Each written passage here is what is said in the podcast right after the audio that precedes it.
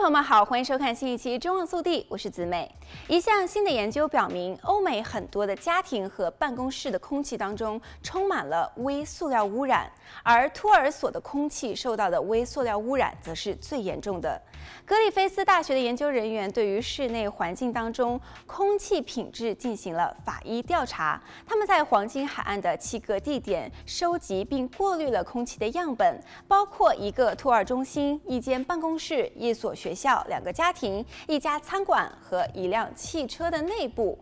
然后将微塑料颗粒的数量与室外的样本进行比较，室外空气样本的平均含量低于每立方米空气的零点二个微塑料颗粒，在所有样本采集的情况下，室内空气样本当中的微塑料含量都要高出很多。但是最突出的就是托儿中心，其污染程度高出十一倍，为每立方米二点二个微塑料颗粒。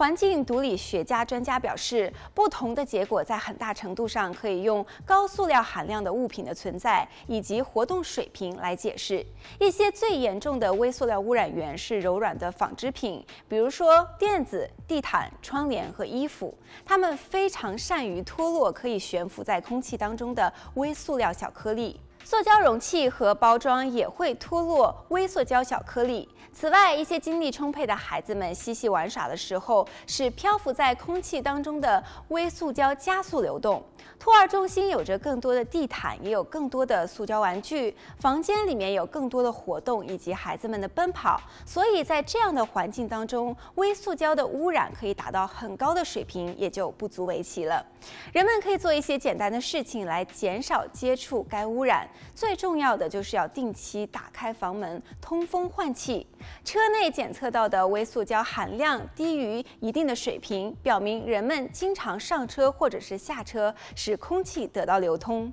其次，经常吸尘也是非常必要的。空气当中的微塑胶会掉落在地板上的灰尘当中，如果每个月做一次清洁，可能需要准备储水设备进行除尘。最后，人们应当限制使用烘干机或者是空调。从烘干机释放到空气当中的微塑胶颗粒有着一定的数量，而且数量巨大，而且这可能是房屋周围的微塑胶颗粒的单一主要来源。好了，本期节目到这里就结束了，我们下期再见。